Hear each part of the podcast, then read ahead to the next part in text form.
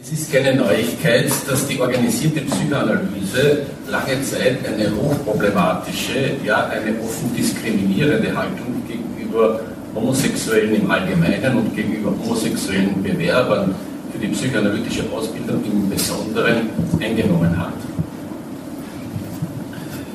Zwischen den 1930er und den 1970er Jahren gab es praktisch in allen psychoanalytischen Gesellschaften eine formelle oder informelle Regel, dass homosexuelle Bewerber abzuweisen seien. Diese Position hat sich weltweit durchgesetzt, obwohl Freud selbst zusammen mit Rang explizit dagegen argumentierte. Schon in den drei Abhandlungen zur Sexualtheorie hatte Freud entgegen der damals in der deutsch- und englischsprachigen Psychiatrie üblichen Zuordnung der Homosexualität zu den Perversionen unmissverständlich formuliert, Zitat, die psychoanalytische Forschung widersetzt sich mit aller Entschiedenheit dem Versuche, die Homosexuellen als eine besonders geartete Gruppe von den anderen Menschen abzutrennen. Sie erfährt, dass alle Menschen der gleichgeschlechtlichen Objektwahl fähig sind und diese auch im Unbewussten vollzogen haben. Zitat Ende. Freud war auch in dieser Hinsicht von der französischen Tradition beeinflusst, wo bereits seit der großen französischen Revolution 1789 die Homosexualität zumindest vorübergehend straffrei gewesen war.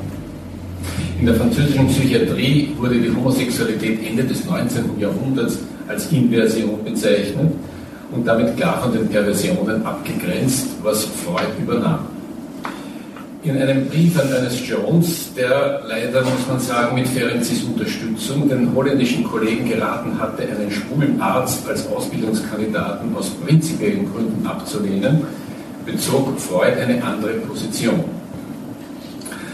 Äh, Zitat aus dem Brief Freud an Jones. Deine Anfrage, lieber Ernest, wegen eventueller Mitgliedschaft Homosexueller möchten wir nicht in deinem Sinne beantworten. Das heißt, wir möchten solche Personen nicht grundsätzlich ausschließen, da wir ja ihre gerichtliche Verfolgung entbilden können. Wir meinen, die Entscheidung in solchen Fällen sollte einer individuellen Prüfung der sonstigen Qualitäten vorbehalten bleiben. Freud konnte sich schon damals nicht ganz durchsetzen, zumal sich auch die Berliner mit Karl Abraham auf die Seite von Jones stellten. Trotzdem warnte Freud in einer weiteren Replik zu dieser Diskussion noch einmal davor, die Ablehnung homosexueller Zitat zu einem Gesetz zu machen, mit Rücksicht auf die verschiedenen Typen von Homosexualität und die verschiedenen Mechanismen ihrer Entstehung. Als Joachim Rauchfleisch 1992 eine Umfrage im Psychoanalytischen und Tiefenpsychologischen Institut in der BRD, Österreich und der Schweiz durchführte, hatte er 41 Ausbildungseinrichtungen angeschrieben wovon 34 die gestellte Frage beantworteten. Diese lautete, welche Haltung die psychoanalytischen Ausbildungsinstitute derzeit bezüglich der Zulassung von Kandidaten einnehmen, welche sich offen zu ihrer Homosexualität bekennen. Nur fünf der 34 reagierenden Institute gaben damals an, dass offen deklarierte Homosexualität bei ihnen kein Ausschlussgrund für die Aufnahme psychoanalytischer Ausbildungsbewerber sei, was sich auch darin dokumentierte, dass bereits homosexuelle Kandidaten aufgenommen worden seien. Die große Mehrheit der Institute antwortete mit einer spürbaren Ambivalenz zwischen, wie Rauchfleisch meinte, einem offenen Nein und dem Wunsch, diese Ablehnung durch Rückgriff auf psychoanalytische Theorien zu rationalisieren. Zitat aus seinem Buch, die Entscheidung über Zulassung oder Ablehnung müsse von der Würdigung der Gesamtpersönlichkeit ausgehen. Ausschlaggebend sind für uns Beziehungsfähigkeit und Flexibilität in tiefen Schichten und das Offensein für mögliche Veränderungen während der Lehranalyse. Man könne sich, und jetzt wieder Zitat von einer der Antworten, jemanden nur schwer als Ausbildungskandidaten vorstellen, der dadurch, dass er sich zu irgendetwas offen bekennt, den einen oder anderen Teil seiner Persönlichkeit den möglicherweise revidierenden Wirkungen der die Ausbildung begleitenden Lehranalyse entziehen möchte. Vor 25 Jahren scheint also noch die Auffassung vorgeherrscht zu haben, dass sich eine homosexuelle Orientierung durch psychoanalytische Behandlung ändern würde oder ändern könne und dass homosexuelle Ausbildungswerber ihrer eigenen sexuellen Orientierung gegenüber unsicher und offen für die Möglichkeit sein sollten, dass diese sich im Zuge einer Analyse wie ein neurotisches Symptom auflösen und die heterosexuelle Norm, in die heterosexuelle Norm zurückfinden würde. Eine Ernennung zum Lehranalytiker war 1991 für Homosexuelle praktisch überall in Europa undenkbar. Fritz Morgenthaler war zwar schon in den 1960er Jahren Lehranalytiker gewesen, bekannte sich aber erst später zu seiner Bisexualität, als sich das von ihm mitbegründete psychoanalytische Seminar Zürich bereits außerhalb der IPA befand. Er war meines Wissens der erste europäische Psychoanalytiker nach dem Zweiten Weltkrieg, der eine psychoanalytische Theoriekonzeption einer nicht pathologischen Entwicklung von Homosexualität entwickelte. Inzwischen haben sich die offiziellen Einstellungen zu homosexuellen Mitgliedern und Lehranalytikern in fast allen psychoanalytischen Gesellschaften drastisch verändert. In einer 2017 publizierten Umfrage in zwei deutschen psychoanalytischen Instituten, in jenem der DBV in Gießen und der DPG in Göttingen, zeigte sich, dass deutlich über 90 Prozent der antwortenden Mitglieder davon ausgehen, dass Homosexuelle sowohl vollgültige Mitglieder als auch Lehranalytiker und Lehranalytikerinnen werden können. In einer ähnlichen 2004 veröffentlichten Umfrage in Italien hatte noch jeder Fünfte geglaubt, dass Homosexuelle nicht Analytiker werden und jeder Dritte, dass offen homosexuell lebende Mitglieder nicht Lehranalytiker werden können. Die psychoanalytischen Gesellschaften vollziehen hier offensichtlich, wenn auch mit einiger Verzögerung, eine Veränderung in den westlichen Gesellschaften nach. In allen europäischen Staaten wurde seit den 1990er Jahren diskriminierende Gesetze gegen Homosexualität abgeschafft. Und fast überall ist inzwischen auch eine Ehe oder eine eingetragene Partnerschaft für Homosexuelle möglich. Auch im Gesundheitswesen im Allgemeinen lässt sich dieser Trend ablesen. Die US-amerikanischen Psychiater haben 1973 unter dem Einfluss der aufkommenden Frauen- und Schwulenbewegung und man muss es leider sagen, gegen den Widerstand der Psychoanalytiker die Diagnose aus dem damals noch gültigen DSM-2 gestrichen. Erst nach einem Generationswechsel und nach heftigen internen Auseinandersetzungen in der American Psychoanalytic Association wechselte diese ihre Position und entschuldigte sich 1991 bei den amerikanischen Schwulen und Lesben. Zitat aus der Declaration on Homosexuality der HAPSA. Die American Psychoanalytic Association lehnt jede öffentliche oder private Diskriminierung gleichgeschlechtlich orientierter Frauen und Männer ab und bedauert sie. Ist die Position der American Psychoanalytic Association, dass die mit uns verbundenen Ausbildungsinstitute ihre Kandidaten aufgrund ihres Interesses für die Psychoanalyse aussuchen, wegen ihres Talents, ihrer Vorbildung, ihrer Integrität ihrer Bereitschaft zur Selbstanalyse und Ausbildung und nicht aufgrund sexueller Orientierung. Auf WHO-Ebene dauerte es bis 1993, dass das alte ICD-9 seine Gültigkeit verlor, in dem Homosexualität noch im Abschnitt sexuelle Verhaltensabweichungen und Störungen aufgelistet gewesen war. Aber die Psychoanalytiker außerhalb der USA brauchten noch länger, um die veränderte gesellschaftliche Stellung der Homosexuellen nachzuvollziehen Erst 2002 beschloss die IPA eine Antidiskriminierungsresolution. In Europa ist die Veränderung in den nach außen deklarierten Einstellungen der Psychoanalytiker und der psychoanalytischen Institute meist schleichend und im Unterschied zu den Vereinigten Staaten ohne offene inhaltliche Kontroverse erfolgt. Dieser Befund trifft auch auf Österreich zu. Ich kann nur für den Wiener Arbeitskreis für Psychoanalyse sprechen. Unser Arbeitskreis entstand nach dem Zweiten Weltkrieg aus einer christlich und existenzialistisch geprägten Interpretation der tiefen Psychologie, in der es natürlich anfangs große homophobe Vorurteile gab. Später öffnete sich der Wiener Arbeitskreis verschiedenen sozialkritischen Einflüssen, was vermutlich entscheidend dafür war, dass der WAP in der Umfrage von Rauchfleisch im Jahre 1991 eine jener fünf fortschrittlicheren Einrichtungen war, in denen homosexuelle Kandidaten nicht nur in der Theorie, sondern auch schon in der Praxis zugelassen wurden. Dies geschah allerdings mehr oder weniger stillschweigend, ohne klare theoretische Positionierung und sicherlich ohne kritische Überwindung der zahlreichen impliziten homophoben Einstellungen bei vielen Funktionären und Mitgliedern. Ich weiß von Betroffenen, dass es in den 1990er Jahren praktisch unmöglich war, sich im Arbeitskreis offen zu seiner Homosexualität zu bekennen. Es ist aufgrund solcher diskriminierenden Erfahrungen auch zum Austreten gekommen, was äußerst bedauerlich, aber eben symptomatisch für das anhaltende homophobe Grundklima war und teilweise wohl bis heute ist. Es erhebt sich also die Frage, warum Die Entwicklung einer der sexuellen Diversität gegenüber freundlichen und offenen Haltung in der psychoanalytischen Community so langsam voranschreitet.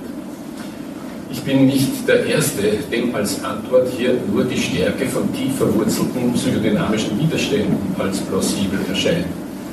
Offengelegte Homosexualität und erst recht offene Bi- und Ansexualität können in heterosexuellen Menschen, die sich nicht ausreichend mit ihrer eigenen unbewussten Bisexualität auseinandergesetzt haben, massive Identitätsängste aktivieren. Schon Morgenthaler hatte den typischen schwulen Autonomieverlustängsten die ebenso typischen heterosexuellen Identitätsverlustängste gegenübergestellt. Und es scheint sich zu bestätigen, dass solche auch bei Psychoanalytikern und Psychoanalytikerinnen wirksam und nur langfristig zu überwinden sind. Es wurde von homosexuellen Psychoanalytikern zuletzt äh, mehrfach die Frage aufgeworfen, wie tief die Veränderungen in der offiziellen Zulassungspolitik der psychoanalytischen Institutionen bis heute wirklich gegangen sind. War es bei vielen nur eine politisch korrekte Anpassung an den neueren Zeitgeist oder wurden die antihomosexuellen Vorurteile und psychodynamischen Widerstände wirklich bewusst gemacht und durchgearbeitet? Daran kann man berechtigte Zweifel haben. Andererseits ist auch die Frage berechtigt, was mit Durcharbeiten der homophoben bzw. heterosexistischen Widerstände genau gemeint ist. In manchen Beiträgen liest es sich so, als ob die einzige gründliche und tiefgehende Auseinandersetzung mit dem homophoben Erbe, wie Ilka Guindot die Tradition der IPA in dieser Frage nennt, darin bestünde, eine queere und poststrukturalistische Wissenschaftsauffassung anzunehmen. Der poststrukturalistische Gender-Diskurs postuliert die Auflösung der Geschlechterdifferenz bzw. der Geschlechterbinarität. Wenn Judith Butler, die wesentlich an der Diskurstheorie von Michel Foucault anknüpft, von der Performativität des Geschlechts spricht, so meint sie, dass sich Geschlecht durch wiederholte situative Akte herstellt und nicht wesentlich in den Subjekten selbst verankert ist. Gefahr eines essentialistischen Standpunktes, der die Subjekte auf ein biologisches oder metaphysisches Wesen festnageln möchte, wird hier in radikal konstruktivistischer Weise in Frage gestellt. Dabei gehen allerdings Aspekte, die für Psychoanalytikerinnen von großer Bedeutung sind, mit über Bord. Es ist mit großer Plausibilität gezeigt worden, dass in den Aufbau der inneren Welt im Laufe der Kindheit sowohl die Art und Struktur der familiären Beziehungen einfließen, als auch so etwas wie eine primäre Triebstruktur, also die relative Stärke und variablen Aktivierungsschwellen der verschiedenen Partialtriebe bzw. der angeborenen Basisaffekte. Wir sind in der Forschung noch weit davon entfernt zu wissen, wie sich männliche und weibliche Komponenten der Triebstruktur genau differenzieren lassen und wovon die verschiedenen Mischungsverhältnisse in den einzelnen Individuen abhängen. Aber unbezweifelbar spielen genetische Faktoren für die hormonelle und neurobiologische Entwicklung eine bedeutsame Rolle. Aber ebenso unbezweifelbar lässt sich weder die neurobiologische noch gar die psychologische Entwicklung der Individuen auf die genetische Grundausstattung reduzieren. Die soziale Konstruktion hat im Vergleich zu allen Tieren weitaus größere Freiheitsgrade gegenüber den genetischen Grundstrukturen. Eine postmoderne Ausschließlichkeit der sozialen Konstruktion von Geschlechtlichkeit ist aber ebenso unhaltbar wie ein veralteter Sexualbiologismus. Es ist manchmal schlecht verstanden worden, dass das Verhältnis von Genetik und Umwelt kein additives ist, sondern besser als synergetisch beschrieben werden kann. Soziale Situationen aktivieren spezifisch bestimmte genetische Dispositionen, die in die soziale Reaktion des Individuums eine genetisch vorgegebene Tendenz einfließen lassen, die nun ihrerseits auf die sozial und genetisch strukturierten Reaktionsbereitschaften der anderen Individuen treffen. Durch Internalisierungsprozesse bildet sich im Laufe der Kindheit eine relativ stabile Persönlichkeitsorganisation, die nicht anders denn als komplexe Verdichtung zwischen den genetischen Dispositionen und den sozial geprägten Beziehungserfahrungen verstanden werden kann. so sind auch Geschlechtsidentität und sexuelle Orientierung vermutlich in variablem Ausmaß durch genetische Dispositionen mitbestimmt, werden aber erst durch früheste beziehungsabhängige Introjektions- und Identifizierungsprozesse in den subjektiven Erlebnishorizont geholt und schließlich in eine persönliche Identität integriert. Freuds Begriff der Ergänzungsreihe zwischen hereditären, infantil fixierenden und späteren akzidentellen Faktoren ist auch hier nach wie vor eine brauchbare Hilfe bei der Entwicklung der integrierten Gesamtvorstellung des Prozesses der sexuellen Subjektkonstitution. Diese integrierte Gesamtvorstellung erscheint mir auch stimmig zu den realen gesellschaftlichen Veränderungen unserer Zeit zu sein. Während sich auf der einen Seite in den letzten Jahrzehnten eine weitgehende Erodierung von heteronormativen Diskursen und Vorstellungen sowie eine massive Infragestellung von biologisch begründeten binären, binären Konzeptionen des Geschlechts zeigte, bleibt, wie unter anderem Sophie Becker gezeigt hat, der Geschlechtsunterschied doch weiter relevant. Auch die in zunehmend mehr Ländern mögliche rechtliche Selbstzuordnung zu einem dritten Geschlecht, beispielsweise im Reisepass, ändert nichts daran, dass sich mehr als 99 Prozent der Menschen als entweder männlich oder weiblich zuordnen. Ebenso scheint der Anteil der ausschließlich Homosexuellen an der Gesamtbevölkerung keinen großen Schwankungen zu unterliegen, während der Anteil jener, die sich in Umfragen als rein heterosexuell bezeichnen, doch recht dramatisch abgenommen hat. Es scheint zu einer Zunahme von gleichgeschlechtlichen Empfindungen und Erfahrungen bei Personen zu kommen, die sich insgesamt trotzdem als heterosexuell bezeichnen. Gleichzeitig wurde beschrieben, wie die gesellschaftliche Anerkennung der Homosexualität zu einer wechselseitigen Beeinflussung der homo- und heterosexuellen Communities geführt hat.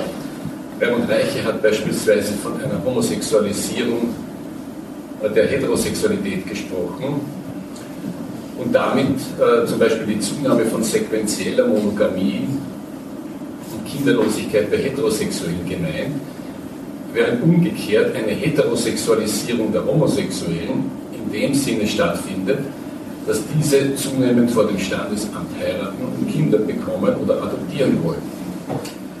Solche und viele andere Trends zeigen die soziale Variabilität und Konstruiertheit von sexuellen Rollen und Diskursen, doch verweisen die relative Persistenz der Geschlechterdichotomie und die unbestrittene quantitative Dominanz der heterosexuellen Orientierung auch auf die Wahrscheinlichkeit von hereditären Komponenten.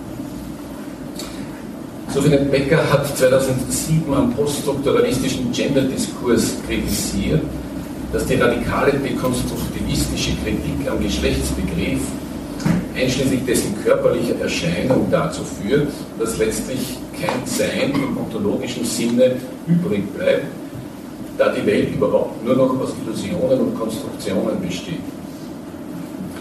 Damit wird jedoch zugleich die Möglichkeit von Kritik unterminiert, weil ohne einen ontologischen Bezugspol die Unangemessenheit von Diskursen, diskursiven Konstruktionen nicht begründbar ist.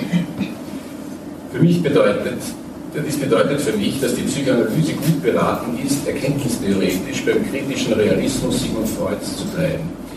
Dieser ging zeitlebens davon aus, dass es eine von der Wahrnehmung unabhängige Realität gibt, die die Wissenschaft zu erkennen versucht. Die Wissenschaft kommt dabei aber nicht umhin, historisch geprägte und subjektiv bedingte Begriffe und Modelle zu verwenden, die manchmal die Realität mehr verzerren als erhellen, sich ihr im besten Falle annähern, sie aber niemals ganz erreichen können. Eine solche Wissenschaft ist keineswegs ganz wertfrei, wie uns der Positivismus und der kritische Rationalismus weiszumachen versuchten. Vielmehr gibt es im Konzept der Wahrheit eine Überschneidung von Wissenschaft und Ethik. Die Verpflichtung zur Wahrheit führt unvermeidlich zur Kritik des Bestehenden. Dies galt für Freud zuallererst für die Zielsetzung der Psychoanalyse, den Menschen die Wahrheit über sich selbst zuzumuten und sie zu lehren, auf Verdrängung und Verleugnung zu verzichten. So verfolgt die Psychoanalyse als Wissenschaft und als Therapie dasselbe grundsätzliche Ziel, nämlich die Voraussetzungen, die Fähigkeit und den Mut zur Wahrheit herzustellen. Und dies impliziert auch eine wissenschaftliche Gesellschaftskritik, wenn die gesellschaftlichen Verhältnisse auf Unwahrheit und Lüge aufgebaut sind und diese reproduzieren. In diesem Sinne ist Psychoanalyse also nicht nur Wissenschaft des individuellen und kulturellen Unbewussten, sondern immer auch Gesellschaftskritik. Psychoanalyse ist dementsprechend niemals wertfrei und kann auch nicht als prinzipielle Kritik an jeder Art von Normativität verstanden werden. Kritik an krankmachender Normativität, ja, zum Beispiel müssen gesellschaftliche Werte und Normen die ungerechte und missbräuchliche Machtverhältnisse rechtfertigen oder verschleiern, die ebenso in der psychoanalytischen Gesellschaftskritik unterzogen werden, wie die klinische Psychoanalyse ein rigides und perfektionistisches Über-Ich als pathologisch analysiert und dessen Aufweichung und Umstrukturierung anstrebt. Aber wir wollen rassistische, heterosexistische oder lustfeindliche Normen nicht durch eine abstrakte Norm oder Wertfreiheit ersetzen. Wenn man eine ausschließlich soziale bzw. diskursive Konstruktion von Gender und sexueller Orientierung anzweifelt, dann bleibt auch die Frage der Entwicklungsziele in Bezug auf sexuelle Identität und Orientierung virulent. Da die organisierte Psychoanalyse in dieser Hinsicht viele Fehler begangen und viel Unrecht und Leid verursacht hat, ist es für einen Psychoanalytiker angemessen, hier besonders vorsichtig zu sein. Vielleicht sind Versuche in der Entwicklung von Freuds Denken einen unaufgelösten Widerspruch zwischen einer normativen und einer nicht normativen Tendenz in Bezug auf die sexuelle Subjektkonstitution herauszuarbeiten, Ausdruck eines Bemühens und Wiedergutmachung gegenüber den in, der, in den psychoanalytischen Gesellschaften lange diskriminierten sexuellen Gruppen. Während die IPA nach Freuds Tod im Wesentlichen dessen normativen Ansätzen gefolgt sei und das Ziel eines heterosexistischen Genitalprimats immer mehr kanonisiert habe, wäre es heute umgekehrt notwendig, Freuds nicht normativen Theorieelementen zu folgen und eine auf queere Befreiung zielende Psychoanalyse voranzubringen. Eine solche Gegenüberstellung erliegt aber leicht den Fallstricken der Spaltung nämlich der Dämonisierung des Normativen auf der einen Seite und der Idealisierung des Nicht-Normativen auf der anderen. Im Hintergrund dreht sich die ganze Debatte um die Zentralstellung des Oedipus-Komplexes in der psychoanalytischen Theorie. Soll und kann die Bewältigung des Oedipus-Komplexes weiterhin das ausschließliche Modell einer gelingenden psychischen Entwicklung bleiben? Oder braucht es zum Verständnis der jüngeren historischen Veränderungen multiple Modelle möglicher Subjektkonstitution, die nicht wertend nebeneinander bestehen können. Freud hat den Oedipus-Komplex als Niederschlag großer historischer Ereignisse gesehen und so gesehen unterliegt er auch weiterhin historischen Veränderungen. Die technischen Entwicklungen in Richtung Automatisierung, elektronischer Datenverarbeitung und Internetkommunikation stellen zusammen mit den damit verbundenen dramatischen Veränderungen in Wirtschaft und Arbeitswelt sicherlich historisch neue Verhältnisse her, die mit der Entstehung neuer Formen des sozialen und familiären Zusammenlebens und veränderter Geschlechterbeziehungen verbunden sind. Ich sehe Verschiebungen im Bereich der sexuellen Praktiken und der Geschlechtsidentitäten als weitere Momente dieser gesamtgesellschaftlichen Tendenzen wie in den Bereichen der Arbeitsverhältnisse, der Regulierung von Ausbildung und Qualifizierung oder der rechtlichen Ordnung von Familien- und Adoptionsrecht, werden auch in der Welt des subjektiven Selbstverständnisses einheitliche Standardbilder und Normvorgaben zugunsten einer unübersichtlichen Vielfalt aufgegeben. Die Frage, wie sich diese historischen Neugestaltungen auf der Ebene der unbewussten seelischen Strukturen zeigen, ist mehr als berechtigt. Hierfür ist es hilfreich, sich klarzumachen, dass der Oedipus-Komplex im freudschen Denken erstens in seiner vollständigen Ausprägung aus einer heterosexuellen und einer homosexuellen Form besteht, deren Verhältnis keiner fixen Proportionierung, sondern einer komplexen individuellen Dynamik folgt. Und zweitens nach seinem Untergang eine ins Unbewusste eingeschriebene Struktur hinterlässt, eben die dreigeteilte Struktur von Es, Ich und Über-Ich, deren Instanzen alle entscheidenden Anteil am Unbewussten und dessen Beziehungen zum Vorbewussten und Bewussten haben. Jede bestimmte Kultur beruht auf einer in je konkreter Form verwirklichten und durchgesetzten ödipalen Struktur. Diese wird durch große und vor allem durch rasche gesellschaftliche Veränderungen gefährdet. Die Umwandlung einer historischen Form der ödipalen Struktur in eine andere bringt eine Aufwühlung und Intensivierung der unbewussten, destruktiven und nicht sozialisierten libidinösen Kräfte mit sich, die an der Stabilität des Gesamtsystems rütteln dieses auch zum Zusammenbruch bringen können. Die Folgen sind in solchen Situationen das Überhandnehmen spaltender und projektiver Mechanismen in Kultur und Politik mit der Gefahr des Entstehens regressiver, potenziell faschistischer Massenbewegungen. Aufgabe der Psychoanalyse muss es sein, den Auflösungsprozess einer alten ödipalen Form zu analysieren und zu verstehen und nicht zuletzt dadurch die Herausbildung einer neuen Form und der Erhaltung der tieferen Struktur zu fördern. Es gibt wahrscheinlich durchaus einzelne Gesellschaftsformen, in denen die ödipale Struktur kaum existiert. Doch sind dies immer stationäre, kalte Gesellschaften im Sinne von Levi Strauss und Mario Erdheim, in denen kaum Tendenzen zur Weiterentwicklung angelegt sind. Freud hätte sie vermutlich mit dem animistischen Stadium der Kulturentwicklung in Zusammenhang gebracht. Alle modernen, auf Schrift basierenden Kulturen scheinen hingegen bisher eine rivale Tiefenstruktur zu haben, wobei darunter eben gerade nicht eine zum Beispiel westliche Kleinfamilie mit Vater, Mutter, Kind zu verstehen ist.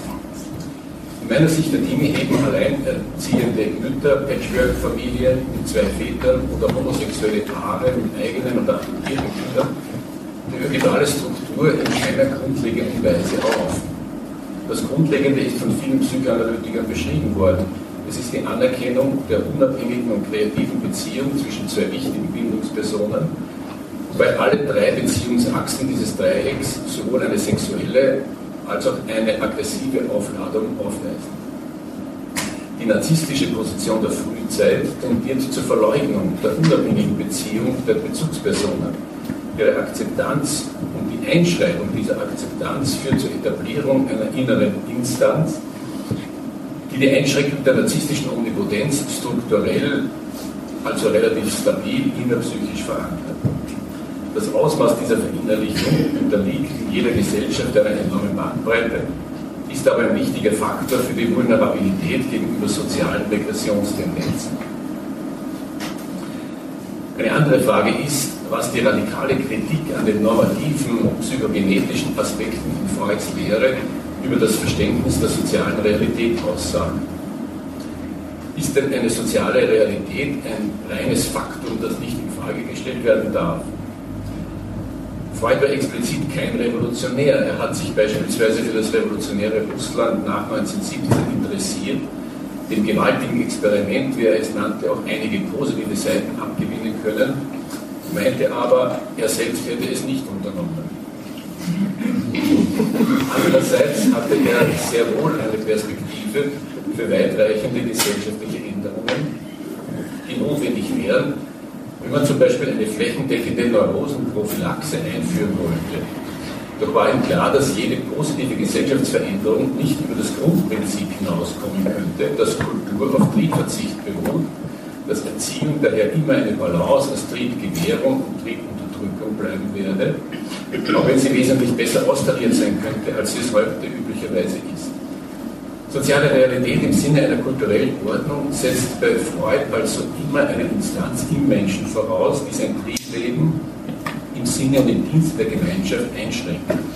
Konflikte sind für ihn unvermeidlich und essentiell menschlich. Ein Übermaß an Unterdrückung führt zur Neurose. Doch eine Utopie im Sinne einer Aufhebung jeglicher Triebunterdrückung glaubte Freud explizit nicht. Ich glaube, es ist bis heute richtig, dass solche Utopien nicht nur illusionär, sondern sogar gefährlich sind. Igor Caruso übernahm von Herbert Marcuse den Begriff der freien Selbstsublimierung, um auszudrücken, dass in einer freien Gesellschaft die Partialtriebe eine quasi spontane Tendenz zur Sublimierung hätten. Folgt man diesem Gedanken weiter, entsteht ein unrealistisches, idealisiertes Bild einer zukünftigen Gesellschaft. Es scheint fast, als würde sich der Gegensatz von Natur und Kultur überhaupt auflösen, da die Kultur selbst das Resultat einer Art Selbstsublimierungstrieb wäre, also unmittelbares Produkt der Natur. Die Spaltung hat hier ein neues Terrain erreicht, einer dämonisierten, oppressiven Gesellschaft mit einer freien, zukünftigen Gesellschaft gegenübergestellt, der nur ideale Eigenschaften zugeschrieben werden. Doch vielleicht geht es heute längst nicht mehr um Utopien, sondern um konkrete Realitäten, die die individuelle Grundstruktur der Gesellschaft aus den Angeln heben. Manche Autoren legen nahe, dass durch die technischen Möglichkeiten der Reproduktionsmedizin die Zweigeschlechtlichkeit für die Zwecke der Fortpflanzung entbehrlich werden könnte. Wenn es biologische Väter und Mütter gar nicht mehr gibt, ist dieses Gesetz dann nicht ohnehin obsolet. Und Sherry Dörkel hat darauf hingewiesen, dass im Verhältnis zur Technik andere als ödipale Lösungen gefunden werden, ob wir wollen oder nicht. Technische Geräte würden zunehmend in die Ausformung der Subjektgestaltungen integrieren und können sogar lebende Objekte bisweilen ersetzen. Kehren wir zurück zur sexuellen Diversität in psychoanalytischen Gesellschaften. Soll in psychoanalytischen Gesellschaften völlige Freiheit in Bezug auf sexuelle Identitäten und sexuelle Orientierungen herrschen? Sind diese Persönlichkeitsmerkmale von den Kriterien für die Auswahl von Kandidatinnen und für die Ernennung zu Lehranalytikerinnen gänzlich auszuschließen? ja, würde ich sagen, dass sexuelle Identität und sexuelle Orientierung per se keinen notwendigen Zusammenhang mit der Fähigkeit zu analytischen Denken und Handeln haben. Soll es für Kandidatinnen und Lernanalytikerinnen überhaupt keine normativen Vorstellungen geben? Weil Individualität sich grundsätzlich nicht vergleichen und nach bestimmten Maßstäben beurteilen lässt. Hier würde ich Nein sagen. Es gibt sehr wohl sinnvolle Kriterien für Aufnahme und Abschluss einer analytischen Ausbildung und für die Befähigung zum analytischen Unterrichten. Zum Beispiel die Fähigkeit zu analytischen Hören und Denken, Fähigkeit zur Integration widersprüchlicher Gefühle und Gedanken, die Fähigkeit zur Einhaltung ethischer Standards und so weiter. Es ist schwierig, aber möglich, über derartige Kompetenzen in Bewerbungsgesprächen eine begründete Einschätzung zu gewinnen. Es hängt auch von der Dynamik des jeweiligen Ausbildungskomitees ab, ob die Auswahl und die Zulassung zu bestimmten Schritten eines analytischen Lebensweges chaotisch und manipulativ oder aber seriös, empathisch und zugleich rational abläuft. Wesentlich wichtiger als die eigentlich schon etwas anachronistische Frage, ob sexuelle Orientierung und Identität Ausschlussgründe für die psychoanalytischen Bewerber sein können, ist jedoch die Frage, wie sich die sexuelle Diversität auf die Übertragung im konkreten analytischen Part auswirkt. Wie verändert es die Übertragung eines heterosexuellen Kandidaten, wenn sein Lehranalytiker bekannterweise schwul ist? Und umgekehrt, wie unterscheidet sich die Gegenübertragung eines heterosexuellen Lehranalytikers gegenüber einem homosexuellen Kandidaten im Vergleich zu jener gegenüber einem heterosexuellen Kandidaten? Ich möchte mit Fragen schließen, die ich äh, jedenfalls aus Zeitgründen, aber auch aus Kompetenzmangel wahrscheinlich nicht vollständig beantworten kann. Michael äh, Ehrmann hat äh, sie auf dem Symposium Homosexualität und psychoanalytische Ausbildung in Köln 2011 aufgeworfen und diskutiert und sie werden uns wohl auch in Wien noch eine Zeit beschäftigen.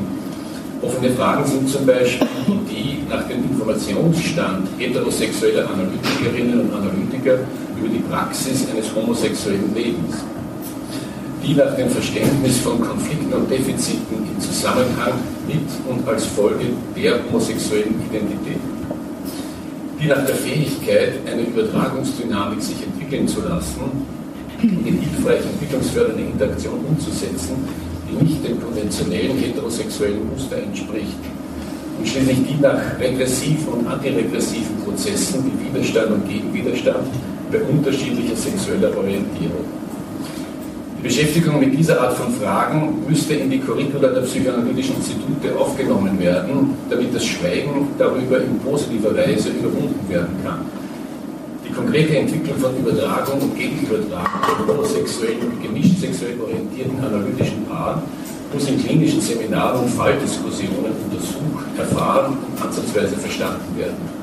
Zusätzlich müssen in die Literaturlisten der Theorieseminare Texte aufgenommen werden, die nicht nur nicht pathologisierende psychoanalytische Literatur zum Thema der sexuellen Diversität enthält, sondern auch eine kritische Reflexion über das homophobe Erbe der organisierten Psychoanalyse ermöglicht. Erst wenn diese Beschäftigung im Ausbildungsbetrieb zu einer Selbstverständlichkeit geworden ist, werden wir sagen können, dass wir bezüglich der Weitergabe der psychoanalytischen Methode auf der Höhe der Zeit angekommen sind.